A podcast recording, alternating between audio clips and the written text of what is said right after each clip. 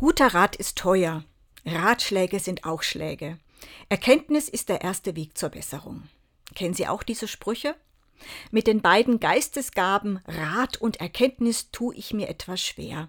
Es gibt Menschen, die erteilen ständig Ratschläge, weil sie es gut meinen, weil sie es besser wissen, weil sie anderen helfen wollen, weil sie zeigen wollen, wie gut sie sind. Mit solchen Menschen kommt man unter Umständen nicht so gut aus.